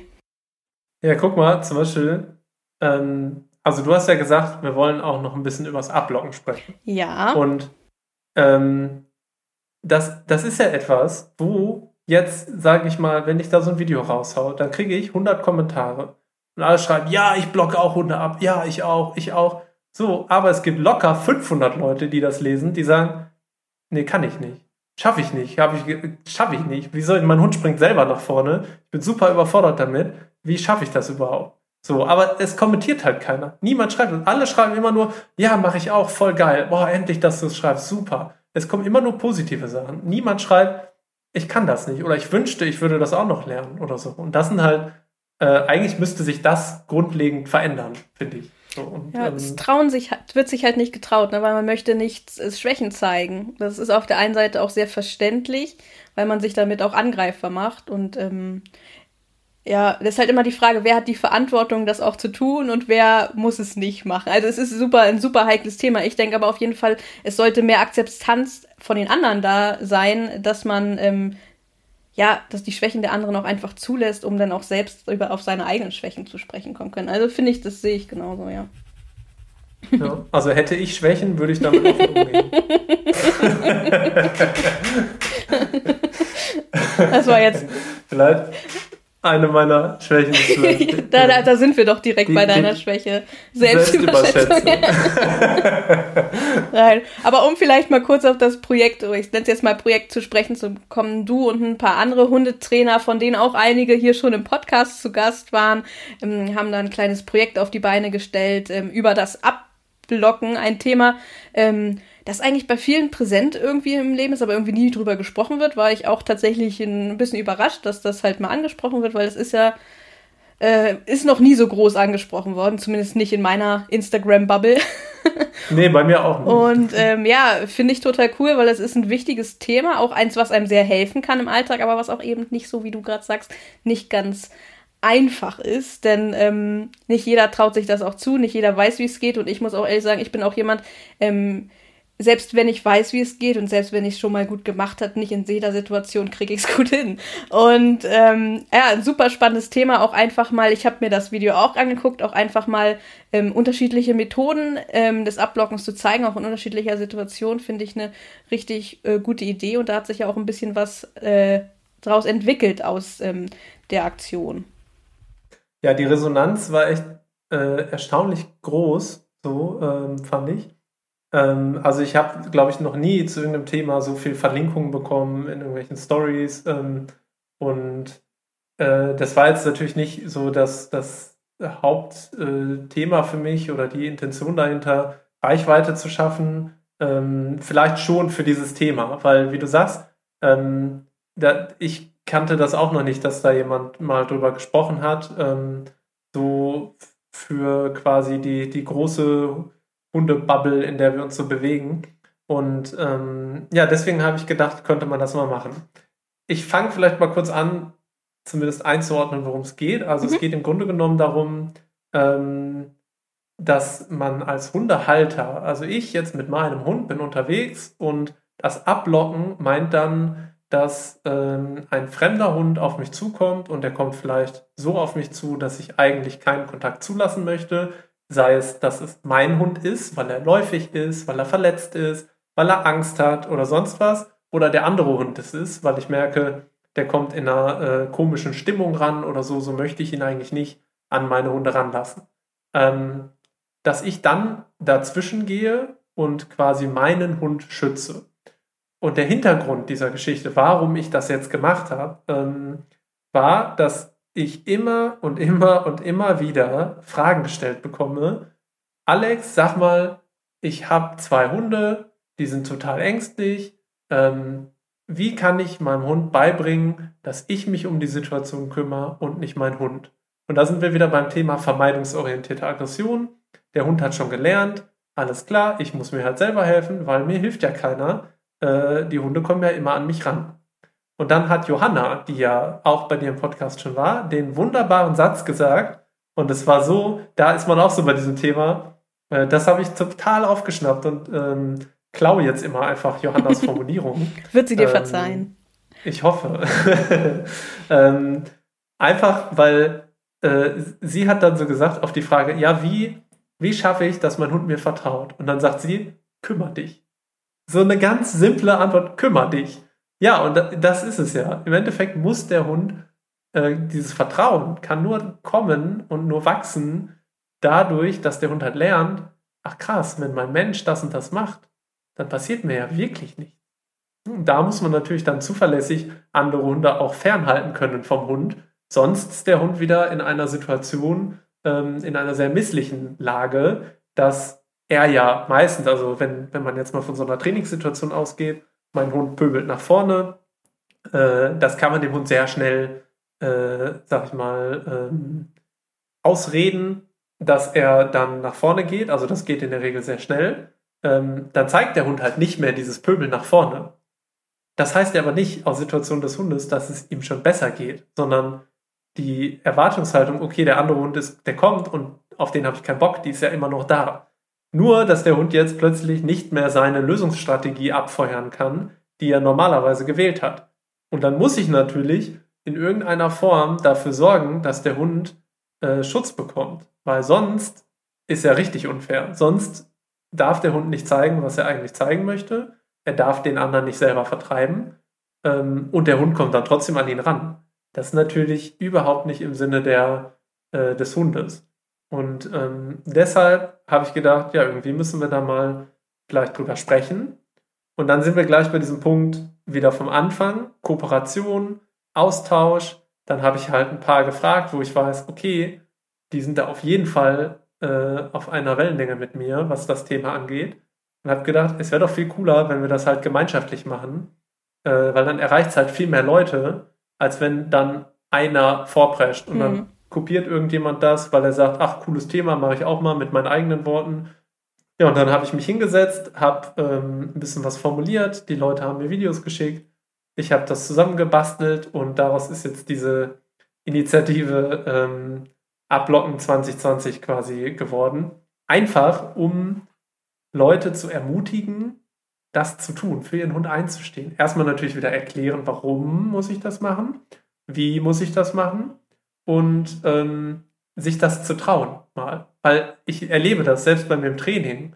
Wenn Leute, ähm, wenn ein fremder Hund kommt, sind manche Menschen wie versteinert. So, die, die trauen sich nichts mehr, die trauen auch nicht mehr ihrem Hund mal irgendwas zu sagen, weil die Devise irgendwie ist, okay, bloß nicht auffallen. Und erst recht nicht negativ.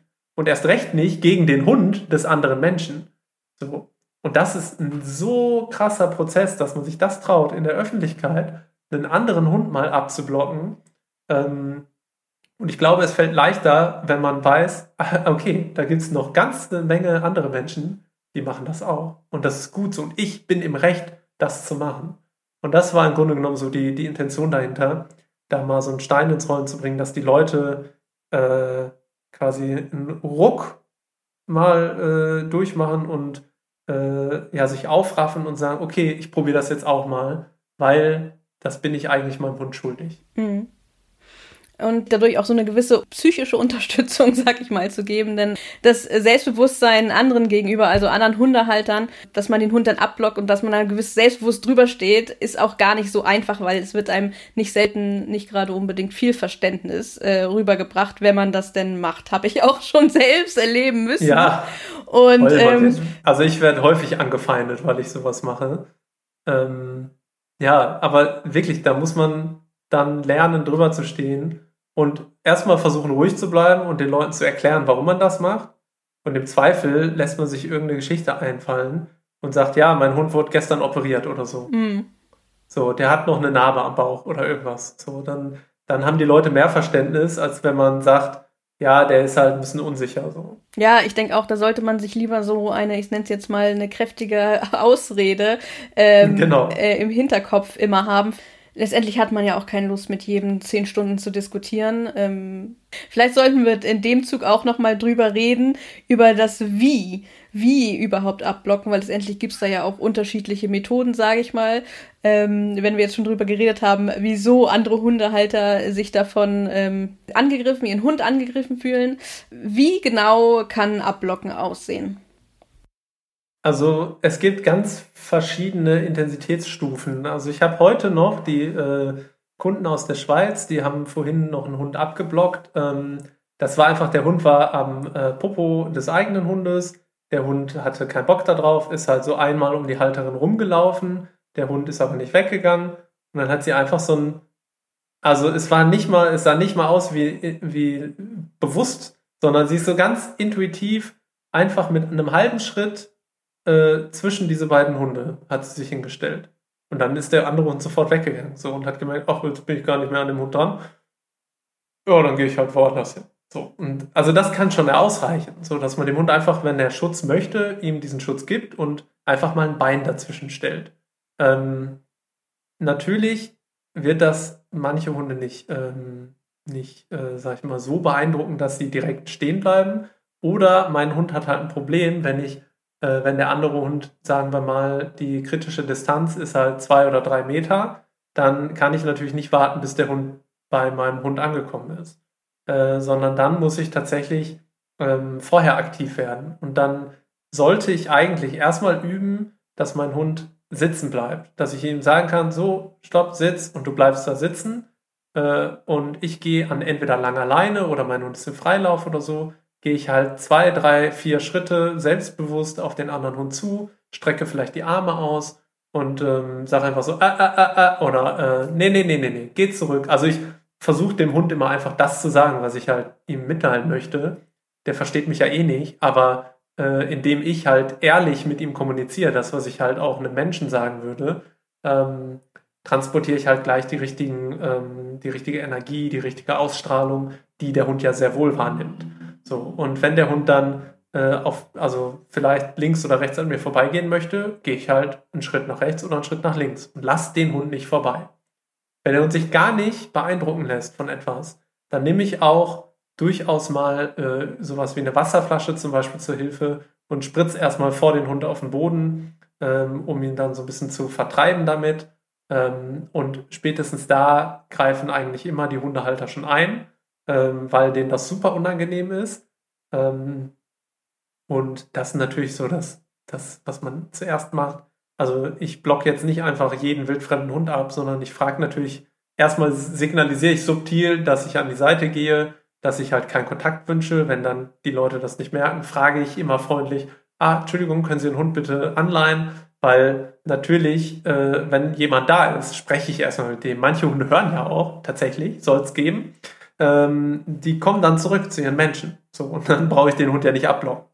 Ähm, wenn es dann aber nicht dazu kommt oder der Hund nicht hört oder äh, gar kein Hundehalter unterwegs ist, äh, zu sehen zumindest, dann ähm, ja, muss ich da einfach aktiv werden und dann nehme ich zur Not auch ein Hilfsmittel und spritze den Hund halt, also erstmal vor dem Boden ähm, oder die Pfoten vorne so ein bisschen nass, ähm, ungern direkt ins Gesicht. Ähm, Habe ich aber auch schon gemacht, wenn es halt hart auf hart kommt sozusagen, weil manchmal geht es auch so schnell äh, oder der Hund ist so fixiert auf einen Hund. Ähm, ich habe ja auch einen kastrierten Rüden und der wird halt häufig sexuell belagert von intakten Rüden. Ja, da muss ich halt einfach äh, auch manchmal die, die sexuelle Motivation ist beim Ablocken somit das Schwierigste, weil die Hunde einfach so eine hohe Motivation haben und auch gewohnt sind, dass Weibchen sie auch mal wegbeißen äh, und die trotzdem da bleiben. So, und da muss ich halt einfach vielleicht auch mal die Energie, meine eigene Eskalationsstufe ein Stück nach oben schieben. Ja, ich würde sagen, ähm, schaut euch unbedingt mal das Video und äh, noch ergänzende Formate dazu an. Das könnt ihr alles bei Alex auf seinem Instagram-Kanal finden. Bin ich, bin ich richtig damit? Ja, ne? Ja, da, genau. Ich habe das, ähm, ich bin ja ein großer Fan davon, möglichst äh, Informationen bereitzustellen.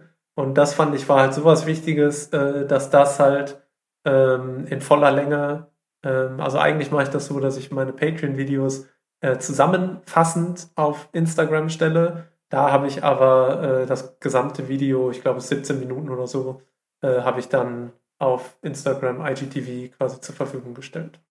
Und den Link dazu findet ihr auch in der Beschreibung dieser Podcast-Folge. Alex, ich habe jetzt zum Abschluss habe ich noch ein paar Fragen gesammelt, die ich dir noch gerne stellen würde.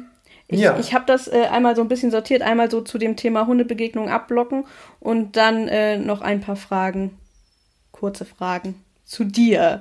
Ähm, eine Frage, die ich auch interessant war, ist, wie erkenne ich, ob mein Hund gestresst ist in äh, Hundebegegnung? Oh, das ist eine gute Frage. Ähm, also, Stress ist, erstmal ist Stress ja nichts Schlimmes. Ähm, Stress ist ja was ganz Normales. Stress gehört zum Leben dazu. Ähm, blöd ist immer, wenn der Stress chronisch wird oder wenn der akute Stress zu heftig wird. Ähm, wenn der Hund zum Beispiel zu heftigen akuten Stress hat und äh, sein, sein Kampf- und Fluchtsystem anschmeißt. So, das wäre zum Beispiel etwas, wo man sagen würde, okay, Stress ist auf jeden Fall zu heftig. So, dann, dann hat der Hund keinen Bock darauf. Generell würde ich immer sagen, geht dein Hund aktiv in Hundebegegnung rein oder vermeidet er eigentlich gerne Hundebegegnungen? Ähm, und dann ist es halt so, ähm, versucht der Hund wegzukommen, versucht der Hund zu viel zu deeskalieren, wenn der andere Hund da ist. Äh, so erkennt man dann eigentlich Stress. Also typischerweise ist es dann, ähm, oder ich, ich würde eigentlich, würde ich sagen, wenn der Hund halt in der Hundebegegnung ist und Stress hat, dann versucht er eigentlich wegzukommen. So, und der Stress wird eigentlich dann erst doof für den Hund, wenn er nicht weg kann, weil er entweder angeleint ist oder weil der andere Hund ihn begrenzt. Ähm, oder weil ich als Mensch vielleicht den Hund begrenze und ihm sage, so, pass auf, du bleibst jetzt da, sonst gibt es richtig Ärger. Und dann kommt der andere Hund und dann hat mein Hund halt Stress. Ähm, es gibt natürlich eine ganze, ganze Menge an Stressanzeichen. Äh, so die typischen sind halt Hecheln, äh, der Mundspalt geht so nach hinten, also die, die Lefzen werden so als, als Spalt nach hinten gezogen. Ähm, aber das sehe ich eigentlich selten, dass ein Hund in einer Hundebegegnung ist und plötzlich Stresshecheln zeigt. Also das ist eigentlich nur, wenn halt eine Begegnung nach der anderen ist und der Hund so durch ist, dass er dann anfängt zu hecheln. Also ich würde mal sagen, ja, wenn der Hund versucht rauszukommen aus der Situation und es nicht kann, dann wird es doof. Ansonsten ähm, würde ich mir da nicht allzu große Gedanken drum machen, sondern gucken, ob mein Hund halt aktiv in Hundebegegnungen gehen möchte und die eigentlich sucht oder eher nicht. Noch eine weitere Frage. Wie erkenne ich, ob Hunde spielen oder ob es ernst ist? Guck mal, es ist total spannend, ne? Es ist ganz häufig sind ja diese Fragen, wie erkenne ich? Woran erkenne ich denn? So, deswegen, das ist halt, ben, also das ist Benzin quasi in meinem Motor, weil ich dann immer denke, ja, da muss man einfach noch viel mehr aufklären, ähm, damit die Leute das verstehen. So, und im Grunde genommen müsste jeder Kollege, jede Kollegin sagen, ja, das ist unser oberstes Ziel, ähm, den Leuten erstmal den, den Hund nahebringen so, und das Ausdrucksverhalten. Ähm, Spiel, im Grunde genommen ist es ganz simpel. Spiel ist gekennzeichnet durch ein paar ähm, Sachen, die zwingend auftreten müssen, damit es Spiel ist. Das heißt, ähm, Spiel beginnt immer nur, wenn beide Hunde entspannt sind.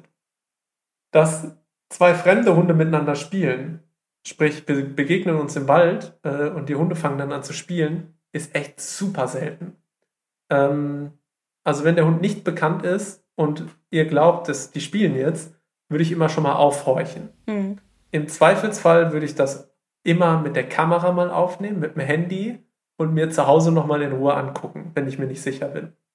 Ähm, Hunde zeigen dann an, dass sie ähnlich wie bei der Hundebegegnung pass auf, ich spring dir gleich ins Gesicht und beiß dir in die Wange, aber alles cool, brauchst keinen Stress haben, alles spielerisch gemeint. Sogenannte Spielanzeiger. Der bekannteste ist wahrscheinlich der Bow, also die Vorderkörpertiefstellung, ähm, wo der Hund so sein Popo in die Höhe streckt. Ähm, und das sieht man ja ganz häufig, wenn die Hunde anfangen zu spielen, dass sie quasi so in diesen leichten Bow gehen. Ähm, es gibt auch noch ne, ganz häufig so übertriebene Bewegungen, dass die Hunde so übertrieben hopsen, äh, der Mund und die Augen sehr weit aufgerissen sind. Das erkennt man in der Regel aber nicht so gut. Für mich ist das Wichtige immer, ähm, haben beide Hunde Interesse daran? Das heißt, äh, ist nicht einer immer nur der, der quasi versucht wegzukommen? Ähm, und wechseln sich die Rollenbilder ab. Das ist halt ganz wichtig, weil in einem echten Spiel wechseln die Rollenbilder. Sei es, dass es ein Laufspiel ist und der eine ist mal der Jäger und dann ist der andere mal der Jäger.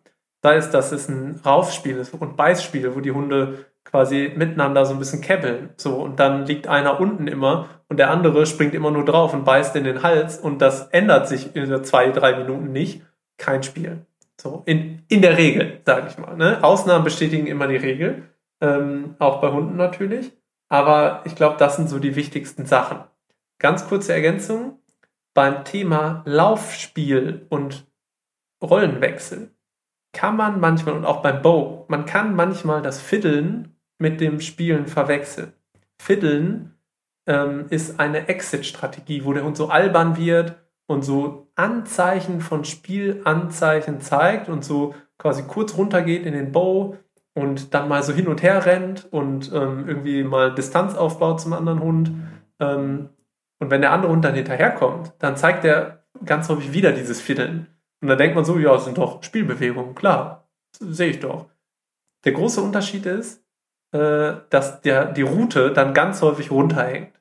Und die Route ist ganz häufig ein Stimmungsanzeiger beim Hund. Ähm, nehmen wir mal rassespezifische äh, Besonderheiten raus. Ähm, und wenn der Hund halt äh, spielt, ist die Route ganz häufig waagerecht bis leicht aufgestellt. Und wenn der Hund Angst hat und wegrennt, ist die so für 5 cm waagerecht und danach fällt sie halt nach hinten ab. Und daran erkennt man eigentlich ganz gut, ob sich ein Hund wohlfühlt oder nicht. Und ich glaube, zu dem Thema gibt es ja auch wirklich noch sehr, sehr viel im Detail auf äh, deinem Patreon-Kanal. Habe ich Mega, schon ja. selbst das ein oder andere Video gesehen. Auf jeden Fall ja. richtig gut. Schaut dafür auf jeden Fall mal vorbei, wenn euch das Thema interessiert. So, jetzt habe ich noch eine Frage. Ich gucke mal, welche ich hier als nächstes stelle. Ähm, wie viel Unhöflichkeit muss der eigene Hund aushalten können, ab wann eingreifen? Wie viel Unhöflichkeit jetzt des anderen Hundes? Ich nehme mal an, ne? dass das gemeint ist. Ähm, ja, kommt ein bisschen darauf an, wie viel er verträgt. Also ähm, wir sind gerade so ein bisschen dabei auch, ähm, man kann das ja auch üben. Also man kann üben, dass der Hund das aushalten lernt, Unhöflichkeit von anderen Hunden. Ähm, das ist aber schon so wirklich so die, die Königsdisziplin im, im Begegnungstraining. Ähm, das macht die Jenny auch ganz viel mit ihrer Hündin. Ich mache es mit Balu gerade auch. Ähm, dazu wird es auch bald mal einen, einen kleinen Beitrag geben. Ähm, Im Grunde genommen würde ich immer sagen, wenn der eigene Hund Anzeichen zeigt mit Ich will nicht, dann sollte ich dem immer helfen. So, das ist einfach, äh, also wenn der Hund dann, gerade wenn der Hund keinen anderen Ausweg hat, wenn er einen Ausweg hat, dann kann er den auch erstmal ausprobieren und dann kann er sich auch vielleicht selber helfen, wenn er es angemessen tut. Ähm, ansonsten, wenn der Hund Hilfe sucht bei euch, dann ist das ein guter An, also ist eine gute, ähm, eine gute Faustregel. Wenn der Hund Hilfe sucht, dann muss ich ihm die auch geben und dann sollte ich ihm die geben. Meine kurze Überleitung zu dir. Ähm, hier wurde eine Frage gestellt: Was für Baustellen haben deine eigenen Hunde?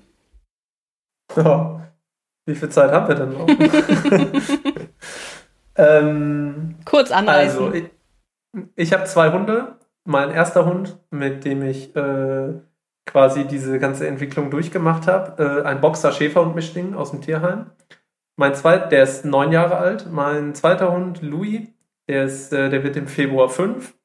Und das ist ein Appenzeller Sennhund Deutsch Drahthaar-Mischling. Ähm, Balu ist früh kastriert, früh isoliert, ähm, der hat Deprivationsschäden, äh, der ist sehr unsicher, ähm, wenn Sachen neu sind, wenn er Sachen nicht einschätzen kann. Der ist sehr impulsiv, der hat äh, Schwierigkeiten mit der Impulskontrolle. Ähm, und auch so tatsächlich, dass man sie nicht mehr, also Impulskontrolle kann man immer trainieren in gewissen, in gewissem Ausmaß. Wenn der Stress aber, also ihr müsst euch das so vorstellen, bei ihm ist das Stresssystem so reaktiv, weil der von so vielen Sachen so schnell getriggert ist, dass er dann in so einer roten Zone ist, wo er gar nicht mehr sich kontrollieren kann, weil der Organismus einfach nur noch im Überlebensmodus sozusagen ist. Ähm, das macht ihn ein Stück weit gefährlich, ähm, weil er auch 40 Kilo hat und auch Beschädigungsbeißen gezeigt hat. Äh, und das ist auch der Grund, warum er draußen immer einen Maulkorb hat, weil ich nie sicher gehen kann, was passiert. Ähm, ne, kann mir auch mal ein Ast auf den Kopf fallen oder ich rutsche aus oder so. Ähm, das ist so die größte Problematik bei Balu. Ähm, Louis ist generell einfach sehr hektisch und tollpatschig und nervös. So, also ich ziehe mir die Schuhe an. So, er, dann gehe ich runter, äh, die Treppe runter dann glotzt er mich in einer Tour an, stolpert die Treppe runter, äh, läuft gegen eine Laterne oder so, ähm, denkt manchmal nicht so richtig nach. Also der ist halt so, bei dem sage ich immer, wenn der so ein, wenn der so ein Mensch wäre, dann wäre der so ein typischer, wie in so einem Teenie-Film, so ein, äh, so ein College-Student, der nur auf dem College ist, weil er gut aussieht und ein Sportler ist, aber nichts in der Birne hat. So ist der Louis eigentlich. Jetzt habe ich noch zwei Fragen. Und die eine wäre, kann man bei dir auch Online-Coachings machen und wie laufen Trainings bei dir ab?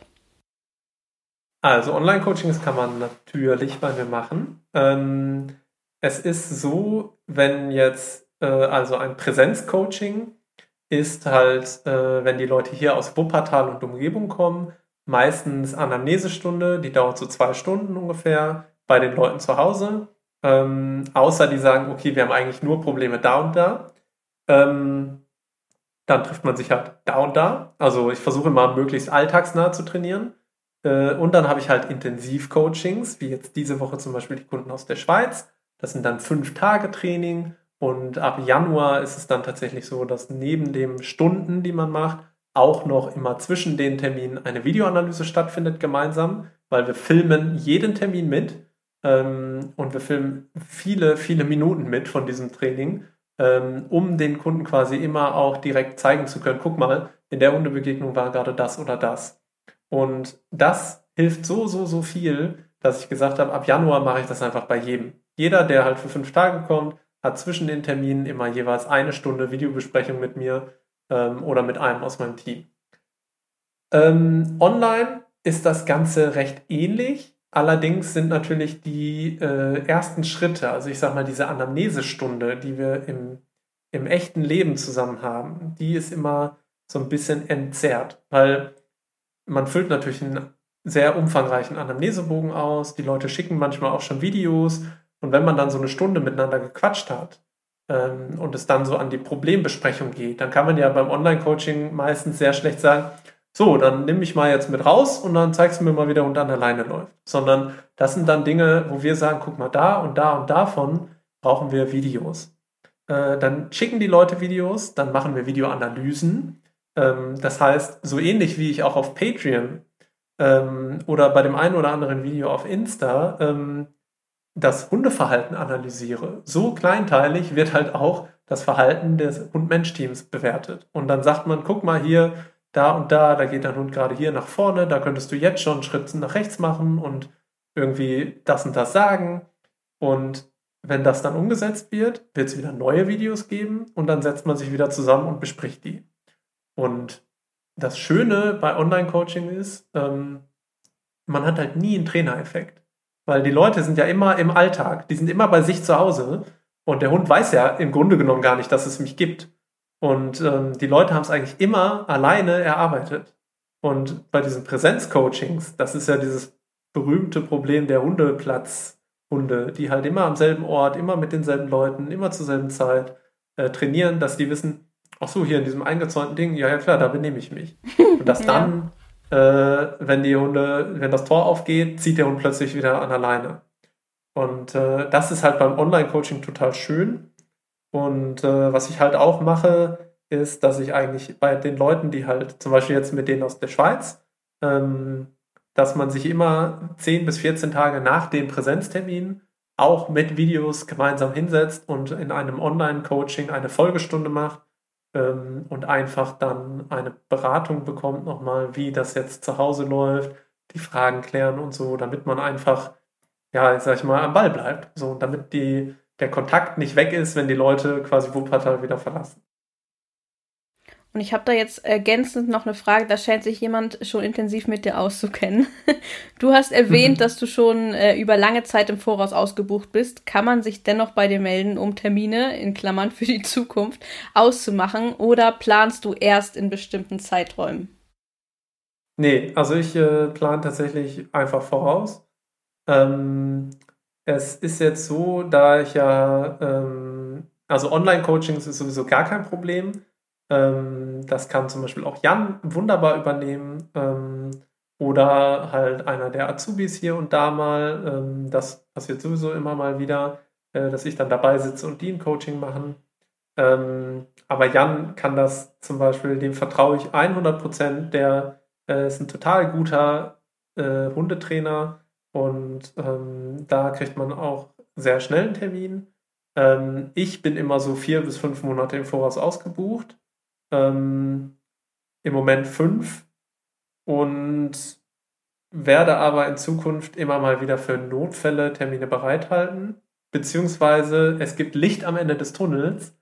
Anfang des nächsten Jahres, 2021, werden halt die ersten Azubis ihren Elva machen, also ihre äh, Sach ihren Sachkundenachweis, dass sie auch eigenverantwortlich als TrainerInnen arbeiten dürfen. Und dann kann ich natürlich auch einige Termine abgeben. Und das ist natürlich etwas, was dann, weil ich muss viele Leute auch ablehnen, die halt, oder die, die lehnen mich dann ab, die kommen halt, äh, ja, ich habe hier einen zehn Monate alten Hund, der ist seit zwei Wochen bei mir. Ähm, der zieht halt total an allein. Ich kann gar nicht richtig mit dem rausgehen. Was können wir da was machen? Sag ich, ja, so ab äh, Ende Februar. Und dann sagen die, ja, nee, das, das dauert ja noch ein halbes Jahr, auf gar keinen Fall. So, und dann gehen die halt woanders hin. Und wenn da quasi wir einfach mehr Termine annehmen können, weil wir mehr arbeitende TrainerInnen haben, dann wird da auch ähm, ein bisschen was möglich sein. Aber melden immer, klar. Das ist doch äh, schön zu hören. Und ähm, ja, wir sind jetzt tatsächlich auch schon am Ende. Wir haben wirklich viel gequatscht. Ähm, es war wirklich sehr, sehr interessant, ähm, dich mal auszufragen. Und ja, ich freue mich sehr, dass du da warst. Dankeschön dafür. Ja, vielen lieben Dank für die Einladung. Gerne immer wieder. Ich hoffe, du konntest in dieser Folge einiges von und über Alex lernen. Mir hat es auf jeden Fall sehr, sehr viel Spaß gebracht. Schau doch auf jeden Fall mal bei seinem Patreon oder bei ihm auf Instagram vorbei. Ähm, den Link dazu, beziehungsweise die Links dazu findest du in der Beschreibung dieser Podcast-Folge.